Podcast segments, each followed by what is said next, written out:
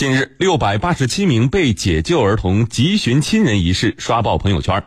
郑州公交也推出一批寻亲主题车厢，张贴被解救儿童照片，帮助这些宝贝们快点回家。这几天，郑州街头的几辆公交车引起了乘客们的注意。这些公交车车厢的玻璃上粘贴了不少被解救儿童的照片。B 二公交车长郭世超：我们张贴的被解救的儿童，小的甚至还不足满月，大的也就六七岁，所以说他们很多根本都不知道自己家在哪里。初步设定的有六台车，像我们途经火车站这 B 二上面有四台，然后 B 六七上面还有两台。为什么想到以公交车作为载体，粘贴孩子照片，帮助被解救的孩子们寻亲？郭世超说：“你像我们这个 B 二啊，每天的日客运量基本都在三万到五万左右，这么庞大的一个客流体，通过我们公交车厢这个布置的这些寻人启事作为载体，传播的范围、覆盖的范围相当广泛，会更有助于这些孩子尽早的寻找到自己的家。”看到这些照片，车厢内的乘客也纷纷拿起手机拍照转发朋友圈。乘客。